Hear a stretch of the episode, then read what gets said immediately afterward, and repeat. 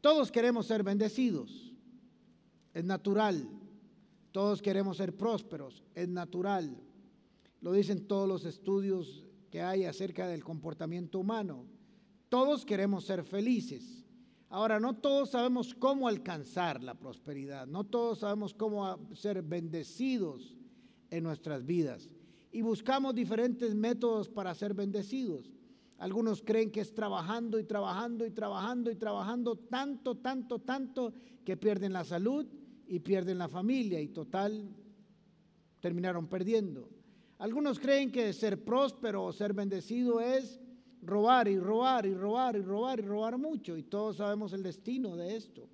Algunos creen que es estafar, que es mentir, que es engañar.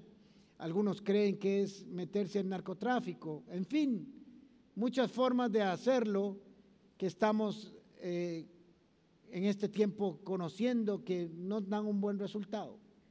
Así que necesitamos entender en este tiempo cómo ser bendecidos. Y esta es la palabra que el Señor me dio para este tiempo. Cómo ser bendecidos. Necesitamos tiempo para comprender que todos necesitamos descubrir esto, pero hacerlo de la manera correcta, no a nuestro estilo, no a nuestra manera, sino a la forma de Dios, a la manera de estudiar. ¿Cómo es que Dios lo quiere hacer en nuestras vidas?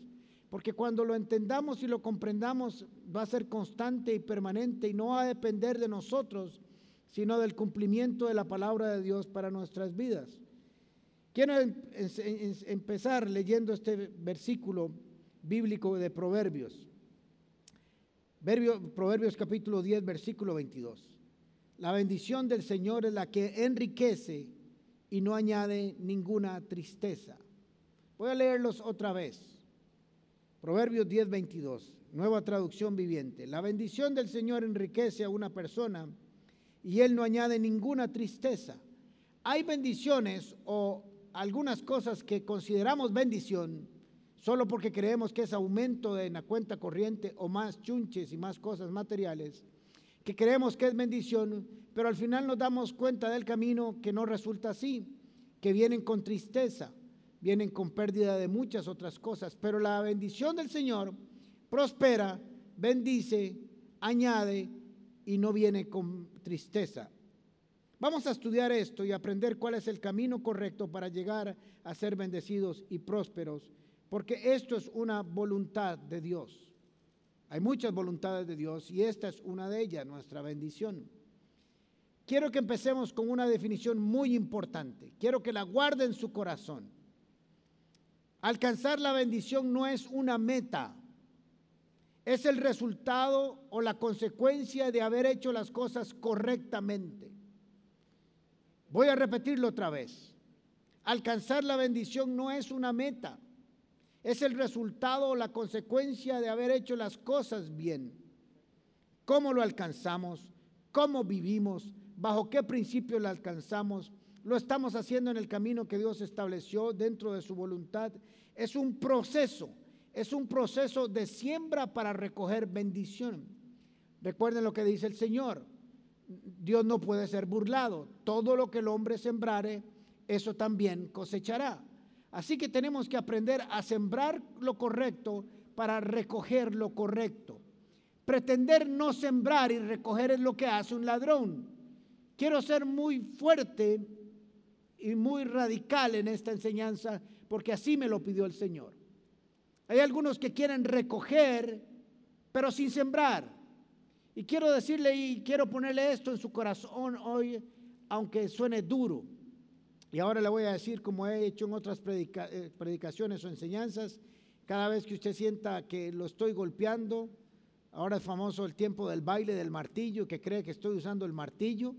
Usted diga gracias Señor por la predicación de, este de, mi pastor, porque me va a cambiar la vida.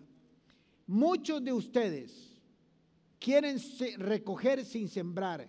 Y eso, esto va duro, ¿ah? agárrese de la silla. Esto es lo que es un ladrón. Un ladrón recoge donde no sembró.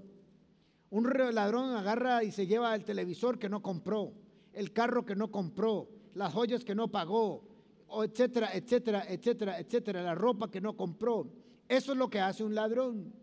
Cuando usted y yo pretendemos recoger donde no hemos sembrado, somos ladrones. Hmm. Más de uno seguro apagó el chunche ya y me dejó hablando solo. La bendición, alcanzar la bendición es un proceso. Es un proceso de hacer las cosas correctamente bajo la voluntad y los principios de Dios. Y lo vuelvo a repetir, no es una meta, es una consecuencia. Quiero que leamos este pasaje para que usted entienda por qué quiero hablarle hoy así. Dice Proverbios capítulo 27, versículo 6. Más confiable es el amigo que hiere que el enemigo que besa. Algunos de ustedes están esperando muchos besitos, pero la corrección a veces es más tierna que amorosa que los besos. Y tenemos que aprender que dice en otra versión que es mejor el amigo que pega que el amigo que besa. Yo quiero ser un buen pastor para ustedes. No quiero que me aplaudan todo el tiempo, quiero que a veces lloren conmigo. Quiero que a veces se sientan un poquito regañaditos. Quiero que a veces se sientan un poquito exhortados, porque a veces lo necesitamos. ¿Hay alguien que necesita una exhortación aquí para prosperar, para caminar, para corregirse? Todos la necesitamos, yo la necesito, usted la necesita y todos los que yo conozco necesitamos, porque una buena exhortación es importante para nuestras vidas, para corregir el destino que llevamos. Así que cuando yo le estoy hablando fuertemente a usted es porque lo amo. Entiéndame que es por lo que lo amo y deseo lo mejor para su vida. Voy a leer este pasaje que no está ahí en sus Biblias porque es primera de Alejandro capítulo 27 versículo 6. Más te amo y más sincero es tu pastor que de vez en cuando te da una cacheteada que el pastor por tener miedo que se vaya de la iglesia no te diga nada para corregirte. Hmm. Así que yo voy a tomarme un tiempo para corregirlo y para corregirme a mí mismo, porque esto empieza conmigo. La Biblia es hermosa y los Salmos es un libro hermoso, es el libro más grande de la Biblia, tiene 150 capítulos y en estos 150 capítulos dicen los expertos que están todas las gamas, toda la gama de las emociones del hombre y casi todas las situaciones del hombre están ahí. ¿Quién no ha ido en tiempos de angustias a buscar un salmo? Cada vez que alguien está en problemas, cada vez que alguien que está triste, cada vez que alguien necesita auxilio, cada vez que alguien necesita estar en la guerra y necesita una victoria, cada vez que alguien está cansado, usted le dice, lea los salmos. Ahí siempre va a encontrar respuesta para su vida. Y todos hemos encontrado en los salmos una respuesta en los momentos difíciles de la vida. Así que vamos a leer el Salmo 1, el salmo con que empieza esta colección de libros hermosa. Dice así el Salmo 1. Dichoso el hombre, recuerden esto incluye al hombre y la mujer como género, género humano. Dichoso el hombre que no sigue el consejo de los malos, ni se detiene en la senda de los pecadores, ni cultiva la amistad con los blasfemos, sino que en la ley del Señor se deleita de día y de noche, perdón, sino que se deleita y de día y de noche medita en ella. Es es como el árbol plantado a la orilla de un río que cuando llega su tiempo da fruto y sus hojas jamás se marchitan. Todo cuanto hace prospera. Todo cuanto hace prospera y todo cuanto hace prospera. En cambio, lo contrario, en cambio los malvados son como la paja aplastada por el viento, arrastrada. Por eso no se sostendrán los malvados en el juicio, ni los pecadores en la asamblea de los justos porque el Señor cuida el camino de los justos, mas la senda de los malvados lleva a la perdición. Este salmo es muy importante, es el primero y establece la base sobre lo cual usted debe leer todo el resto de los salmos y es restaurar, construir, edificar y guiar su vida. Por eso cada uno de nosotros debería sabérselo casi de memoria el Salmo de uno, el Salmo 1 porque es la forma en que nosotros, el camino que Dios ha diseñado para llegar siempre al proceso de la bendición, pero más que eso, para tener una buena y correcta relación con Él. Este salmo nos revela los efectos que produce poner atención a los consejos de Dios. Nos revela los efectos que tiene seguir los consejos de Dios. Nos permite alinearnos a la voluntad de Dios. Si usted quiere conocer la voluntad de Dios, en este aspecto de la prosperidad y del camino al crecimiento y del desarrollo y ser fructífero, tiene que leer el Salmo 1. Ahí está la voluntad de Dios. Este salmo nos instruye también para que podamos discernir entre lo correcto y lo incorrecto, entre lo malo y lo bueno, entre la muerte y la bendición y la maldición, de tal manera que podamos escoger el camino correcto que lleva hacia la bendición, la felicidad y la prosperidad.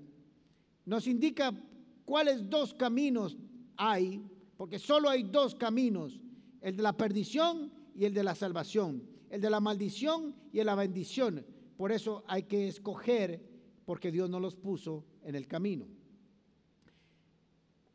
Si hay alguien que nos puede aconsejar cómo ser próspero y cómo obtener la bendición y la prosperidad, es David. Cuando usted y yo estudiamos la vida de David, nos damos cuenta que tuvo una transformación radical. David supo cómo alcanzar la bendición de Dios, supo cómo recibir el respaldo de Dios. David tuvo una, un cambio radical. David era un plebeyo, David era pobre y pasó a ser rey. Era pobre y pasó a ser rico. Cuidaba ovejas y pasó a cuidar un reino completo que Dios le asignó. Si hay alguien que sabe o sabía cómo alcanzar la bendición, cómo crecer, cómo subir, cómo ascender y cómo ser bendecido, era David. Así que tenemos que aprender de él, tenemos que ver qué fue lo que él recibió de Dios y cómo lo puso en práctica. Si hay alguien que experimentó también la bendición de Dios, fue David. Así que se supone, suponemos que él sabe cómo tocar el corazón de Dios para ser siempre bendecido. Él sabe cómo actuar y cómo no actuar para que llegue esa bendición. Si hay alguien que nos puede aconsejar cómo llegar de la forma en que él llegó David a tocar el corazón de Dios, es él. Nosotros tenemos que aprenderlo y tenemos que tenerlo rápidamente, entendido en nuestras vidas. Pero quiero definir la bendición para que usted no se para que usted no busque o no trate de buscar algo equivocado o no esté esperando algo que no va a llegar nunca. Porque algunas personas tienen malos o incorrectos conceptos de las escrituras y cuando no les llega o cuando no lo logran alcanzar, culpan a Dios y lo que no saben es que tienen un mal concepto de alguna doctrina o enseñanza o aplicación bíblica. Así que les voy a definir rápidamente el concepto de prosperidad o bendición para que no nos sintamos defraudados si no nos llega.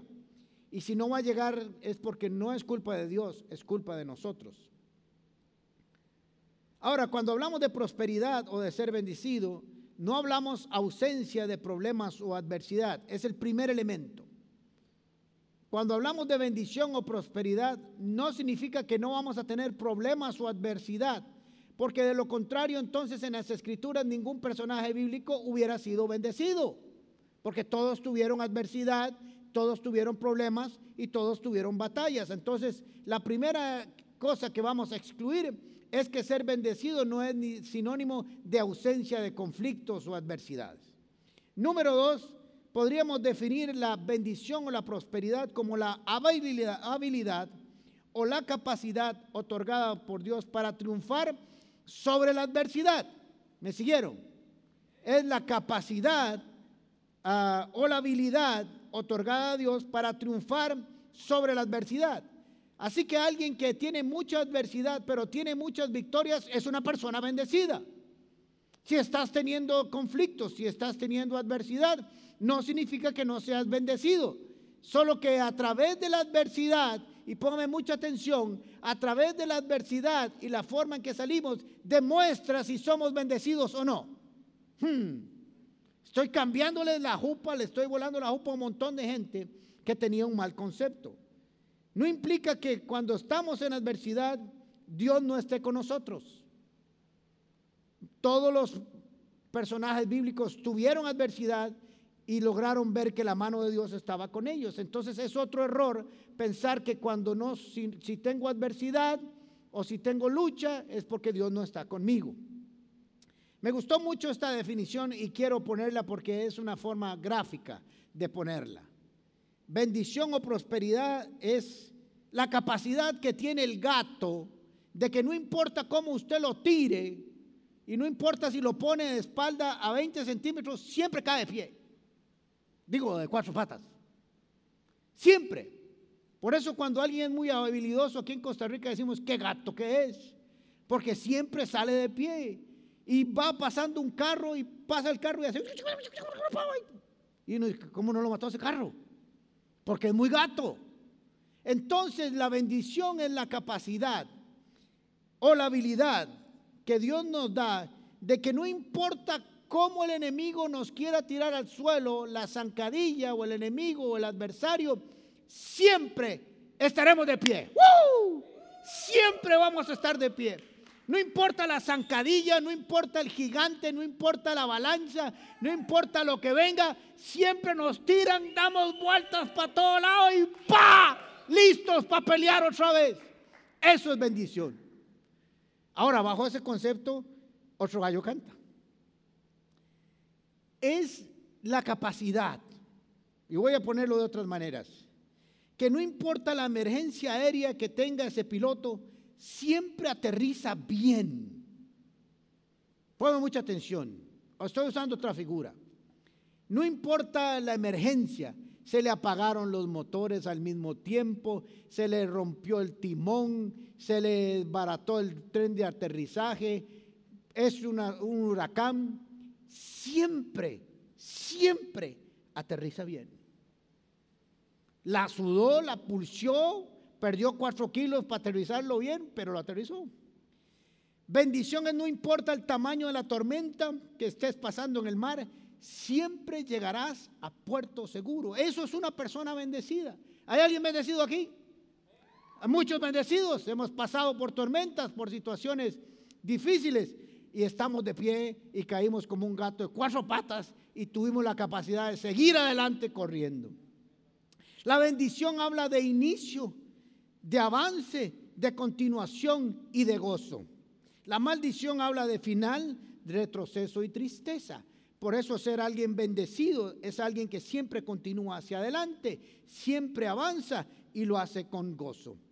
No significa que no hayan tormentas, sino que vas a pasar en victoria a través de ellas. No significa que no habrá fuego, sino que no te quemarás. No significa que no habrá agua, sino que no te ahogarás. Siempre terminarás de pie. Siempre terminarás con un canto nuevo. Siempre con una nueva revelación y más grande revelación de Dios, de quién es y cómo lo hace. Así que teniendo esto claro, tenemos que definir nuevamente el otro concepto para todos aquellos que la están pasando difícil. Quiero que me vuelvan a ver. No sé qué está haciendo en este momento en su casa o en su oficina, donde quiera. Pero quiero que me ponga mucha atención y que vea esta carita guapita que tiene aquí. Y voy a leerlo para no equivocarme. La adversidad, el problema que estás pasando, la lucha que estás pasando. Si eres una persona bendecida, solo va a demostrar que tu final va a ser exitoso y que vas a caer de pie.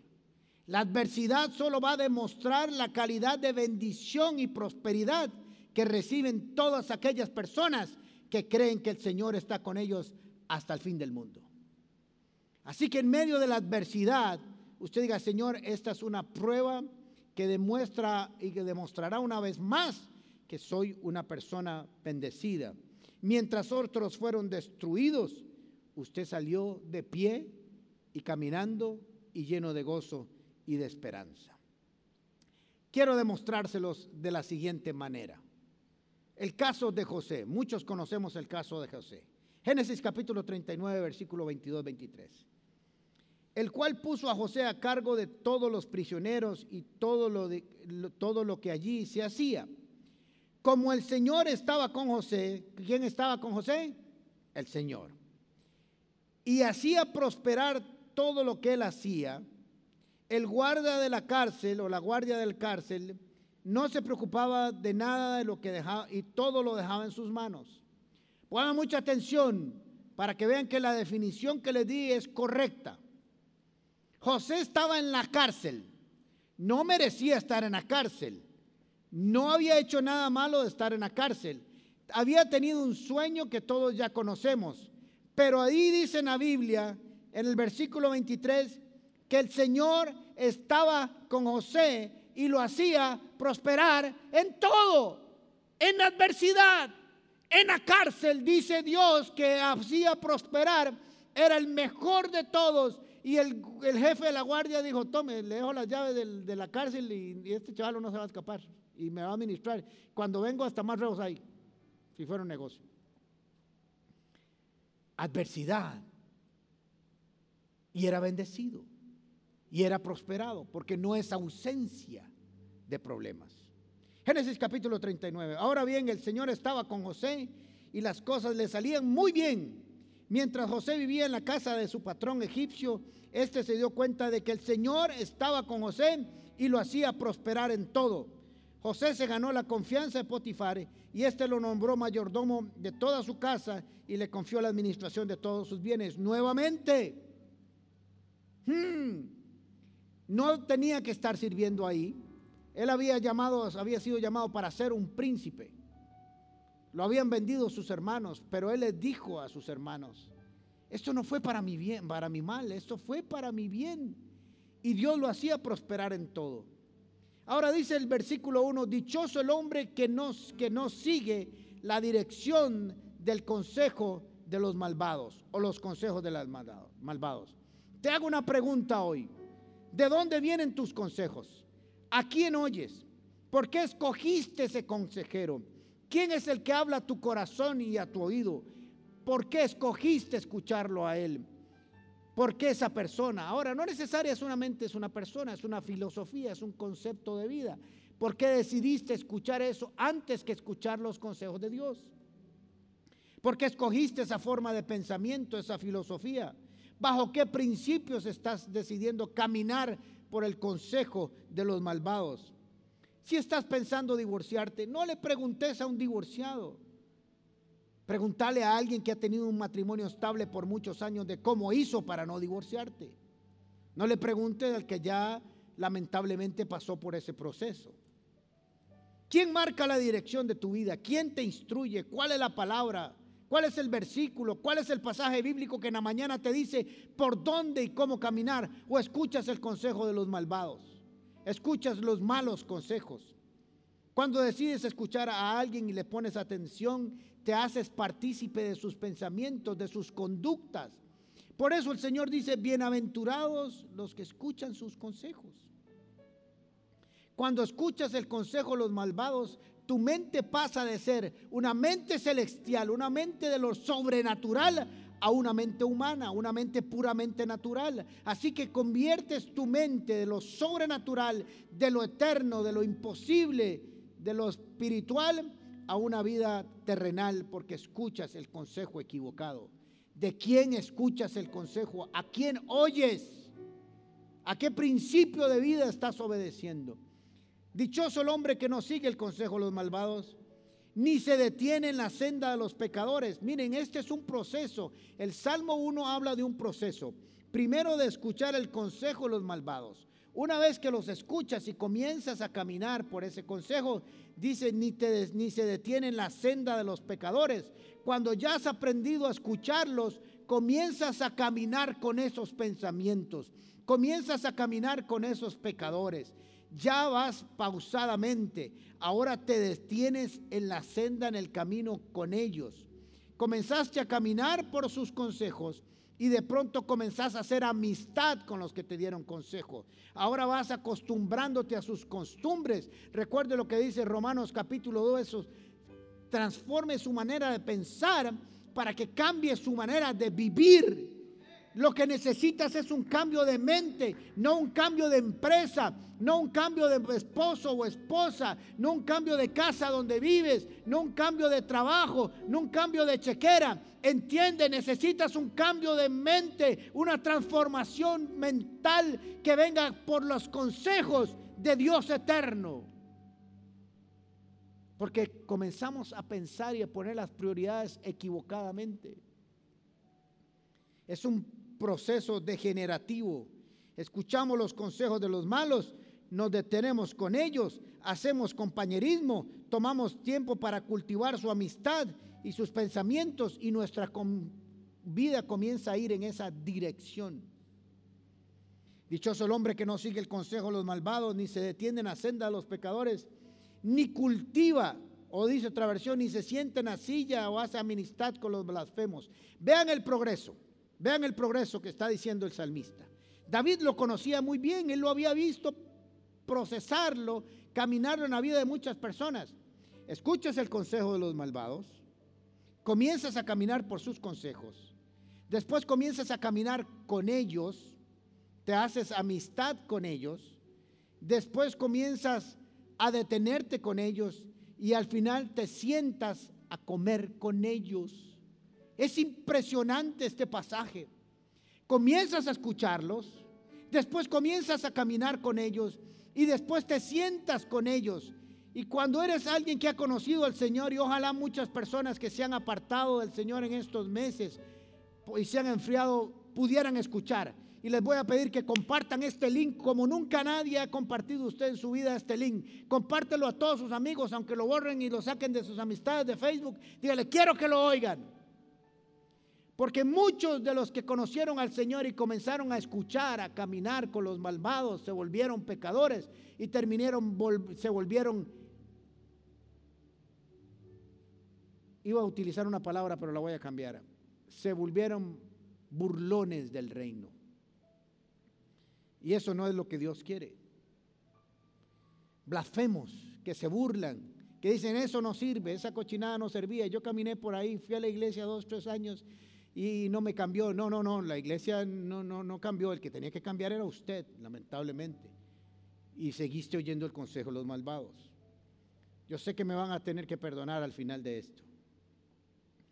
Tu boca se burla, maldice, reprocha, menosprecia a Dios porque miren en este tiempo, este tiempo es un tiempo difícil. Va a demostrar si usted venía a la iglesia porque era cristiano o venía a la iglesia para ser cristiano. Este tiempo del COVID va a demostrar el material con que estábamos hechos y lo que realmente había en nuestro corazón. Si no, ahora todo lo contrario. Ahora todo lo contrario.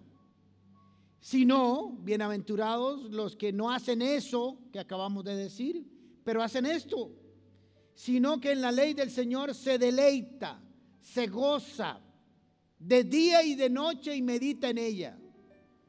Yo les pregunto a cada uno de ustedes, ¿se gozan con la palabra de Dios cuando comienzan a leerla?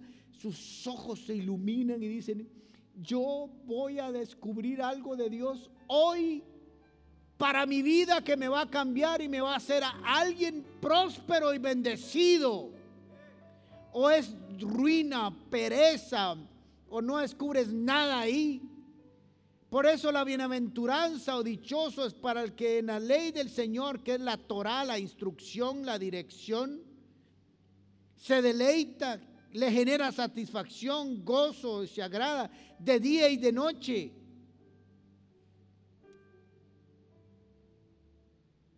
¿Qué significa reflexionar? Lo voy a tratar de, explicar con palabras sencillas. Usted va a la piscina. Yo estoy haciendo ejercicio en la piscina, empecé un día de estos. Es en Moravia y es frío como la Gran Bretaña. Y piensa uno y comienza, ¿estará fría? Muy fría. Me meto ya, pego un brinco, voy despacito, meto un pie, meto el otro me tiro por aquí, bajo por las escaleras. Eso significa meditar. Tomarse un tiempo para ver qué hago con lo que tengo enfrente. Meditar es agarrar la palabra del Señor todos los días y ponerla aquí y decir, ¿qué hago con ella? La pongo aquí, la pongo aquí, la pongo aquí, hago aquí, esto no lo hago, esto sí lo hago, esto lo construye, esto no lo construye. Esto... Eso significa meditar. Cuando va a pasar una calle muy transitada, que hay muchos carros y en algunos lugares no hay pasos peatonales, usted comienza y comienza. Viene muy rápido, no viene muy rápido, es muy grande, este chiquitico, esto es una... Me tiro, no me tiro, avanzo en, en esta. Eso es meditar, tomarse un tiempo para pensar en las consecuencias y en las probabilidades y en las posibilidades y lo que la palabra me dice. Entonces termina diciendo el salmista, es, no dice será, porque está hablando de alguien que medita en la ley, de día y de noche, que se deleitan en la ley de día y de noche, es entonces como resultado, como resultado, como consecuencia, es como un árbol plantado a la orilla del río. Cuando llega su tiempo, da fruto y sus, ojos jamás se sus hojas jamás se marchitan y todo, todo, todo cuanto hace prospera. Hoy le hablo a todos aquellos que quieren ser prósperos y bendecidos, que no tomen otro camino equivocado, sino que hagan dos cosas muy sencillas. Son dos cosas muy sencillas. No andan en el consejo de los malos, no caminan por los sendos de los pecadores, no se sientan en sillas de escarnecedores, sino que en la ley de Jehová meditan de día y de noche para ponerla en práctica. Y entonces, y entonces, y después de eso, el Señor abrirá los cielos hasta que sobreabunden, porque cuando Dios bendice, bendice más abundantemente de lo que imaginamos o pensamos, porque Él respalda su palabra. Él respalda su palabra. Entonces, se vuelve como un árbol plantado, no un árbol por accidente, sino que alguien sembró y lo puso a la orilla de un río. Ustedes y yo sabemos que cuando usted se para en una montaña y ve una línea así de árboles verdes, usted sabe que por ahí va al cauce del río. Usted sabe que ahí hay agua plantado, inconmovible, que no se mueve, que viene la tormenta, que lo hace para un lado y para el otro, y ese árbol permanece exactamente igual. Un árbol frondoso que va a la orilla del río y sus raíces se van profundas para ser estable. Entonces será como un árbol plantado a la orilla del río. Siempre hay provisión para sus vidas. Eso significa estar a la orilla del río. Recuerden que el árbol no tiene nutrientes por sí mismo, tiene que tomarlos de la tierra. Y si hay un lugar donde hay nutrientes, donde hay humedad y donde hay todo lo que necesita, es a la orilla del río. ¿Cierto? Ahí es donde está. Entonces lo que está diciendo esto es, este árbol siempre va a tener la savia, los nutrientes, todo lo que necesita para estar fuerte, grande, verde y permanente, porque está sembrado en el lugar correcto. El Señor te siembra. Dice que es como un árbol sembrado, no como un árbol que nació por accidente. Gloria a Dios. No es que ahí lo puso la, la, naturaleza, es que Dios se encargó de sembrarlo y ponerlo ahí, porque en ese lugar sabía que sería un árbol frondoso, grande y fuerte, que ahí estaban los nutrientes y que Dios se encargó de ponerlo ahí, sembrarlo ahí. Jamás se marchitan, sus hojas nunca secan Sé que hay árboles que se caen sus hojas según la temporada, pero este árbol es de esos árboles que según su naturaleza sus hojas nunca caen. Y quiere que les diga una cosa, las hojas verdes siempre hablan de buenos nutrientes. Y antes de las hojas y antes del fruto siempre están las hojas. No desfloran, no se deshidratan. Aunque haya mucho sol, como sus raíces están profundas en el río, no se secan. Y pongan mucha atención porque estamos en un tiempo difícil. No hay que ser un genio para saber que estamos en un tiempo difícil. Cuando llega el tiempo, cuando llega el tiempo, no antes ni después, cuando llega el tiempo, dan fruto. Quiero decirte que tu fruto no va a llegar ni antes ni después. Yo tengo un lotecillo que tiene ahí unos árboles de aguacate. Cuando uno los baja y, no están listos, no maduran nunca. Son duros como una piedra. No se puede hacer nada con ellos porque quiso uno cortarlos antes. Y si llega y llega después, ya están todos marchitados, todos magullados, todos flojos, feos, porque también se pasó el tiempo. Les vengo a hablar a cada uno de ustedes que según su siembra, usted recogerá a su debido tiempo, cuando ese fruto sea exacto en la temporada que usted lo necesita, ni antes ni después. El día que te lo vas a comer será un fruto verde, madurito, perfecto, para comértelo y para compartirlo con los demás. No pretendas dar fruto anticipadamente. El Señor dice que un buen árbol es el que da fruto a su tiempo, en el tiempo perfecto, en la temporada perfecta. En contraste, el otro lado, en cambio los malvados son como paja. La paja no sirve para nada, se la lleva cualquiera, a diferencia de un árbol plantado. Por eso no se sostendrán los malvados en el juicio, ni los pecadores en asamblea de los justos. Esto es tu tiempo para tomarte una decisión. ¿Cuál camino vas a escoger? El Salmo 1 habla de dos caminos y dos personas. La senda de los justos y de los injustos. Los que decidieron escuchar a los hombres, a los pecadores, a los malvados y se sentaron con ellos. O los que decidieron escuchar a Dios, su ley, su instrucción e hicieron comunión con Dios. Los dos con destinos diferentes y con resultados diferentes. Una persona que camina en comunión con Dios sabrá tomar buenas decisiones en el tiempo exacto. Si no sabes qué hacer en este tiempo del COVID, si no sabes para dónde agarrar, tómate tu tiempo para escuchar la instrucción de Dios y estoy seguro que Él te va a hablar. Si yo no supiera qué camino debería tomar, la palabra de Dios dice que puedo preguntarle a las personas correctas. No le preguntes a los impíos, pregúntale a hombres y mujeres sabias que te puedan instruir con la palabra. El que camina con Dios sabe muy pronto cuáles consejos rechazar y cuáles aceptar.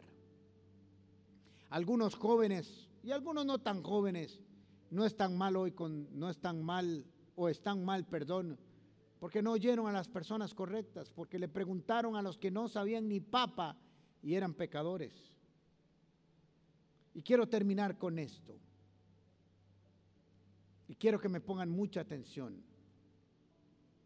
Hemos estado hablando con personas que se han estado enfriando en este tiempo con respecto a su relación con Dios no ven las prédicas, no se conectan, no están en grupo paz y dan este argumento y quiero pelear hoy contra este argumento que es un argumento satánico.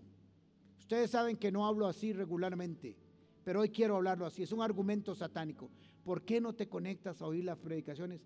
Es que es una conexión más, es que paso conectado en Zoom toda la semana, es que todas mis reuniones son así.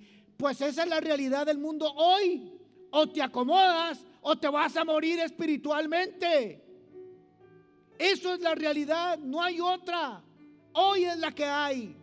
Si te tienes que conectar 50 veces, ese va a ser el estilo de vida de este tiempo. Conectarse 50 veces, 100 veces, no hay de otra. O vas a esperar morirte espiritualmente para conectar, para venir a la iglesia dentro de uno o dos años. Lo extraño es que si ven una serie de Netflix, 26 horas seguidas y no se cansan. Y los que van al gimnasio nunca dicen otro día más al gimnasio. Todos los días van al gimnasio. Y si no van ahora porque no se puede, lo hacen en casa. Son excusas que Satanás te está poniendo en tu mente para enfriarte, para que no escuches el consejo de Dios y comiences a escuchar otras cosas. Tienes que aprender a escuchar la palabra de Dios y a conectarte con tu iglesia.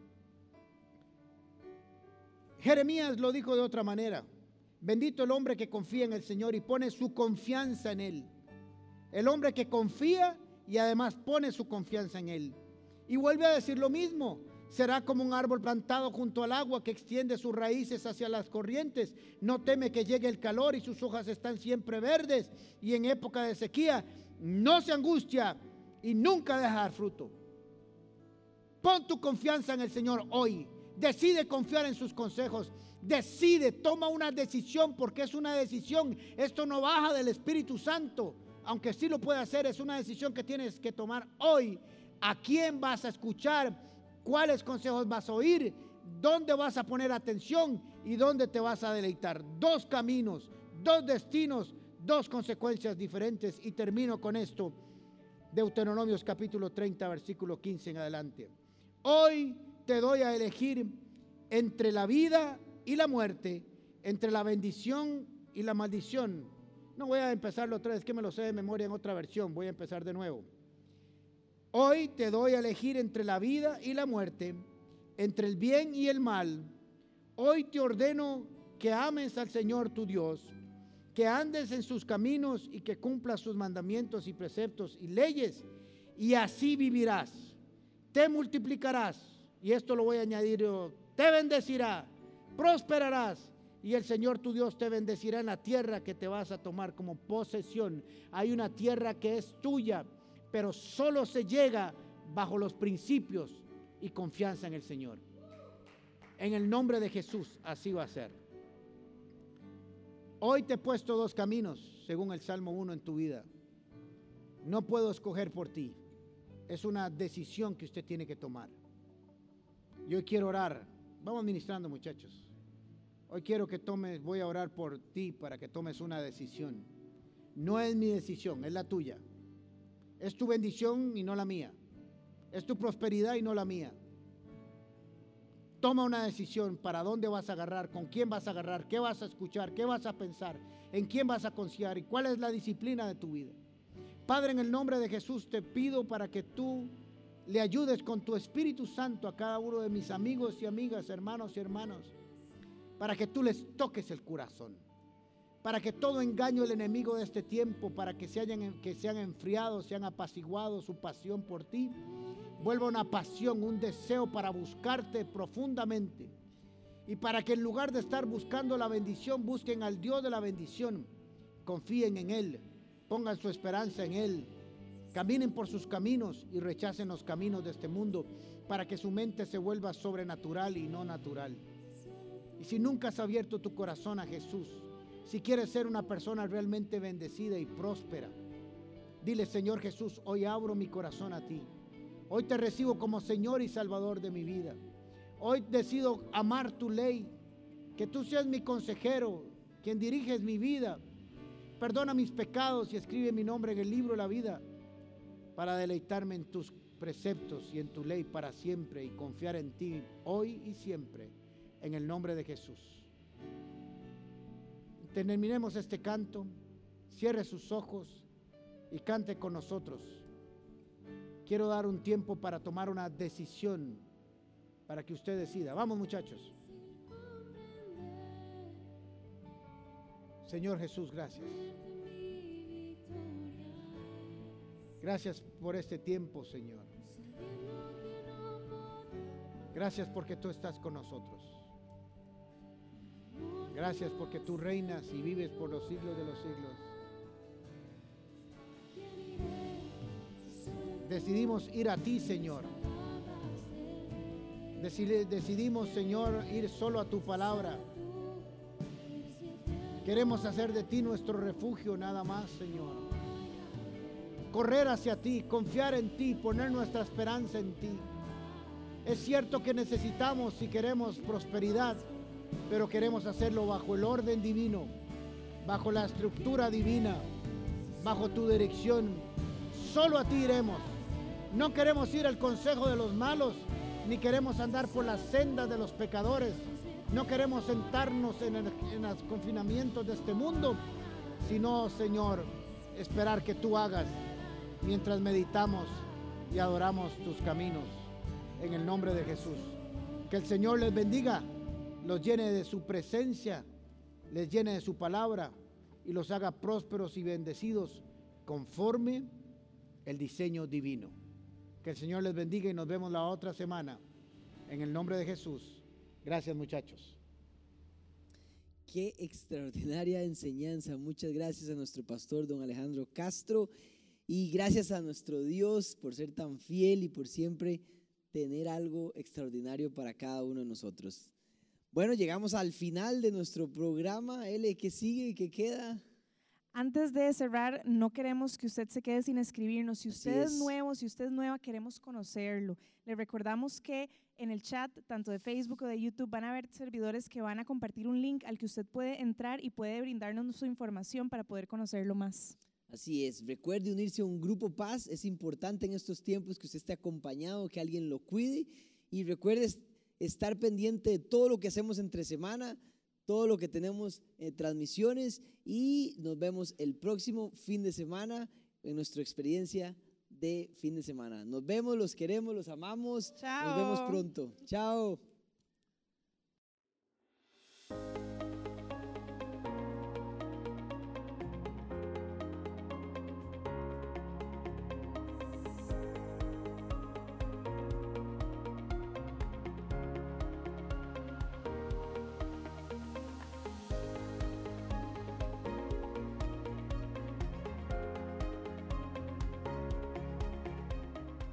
Queremos que estés conectado con nosotros en todo lugar. Descubrí el contenido. Navega buscando charlista, serie o grupo.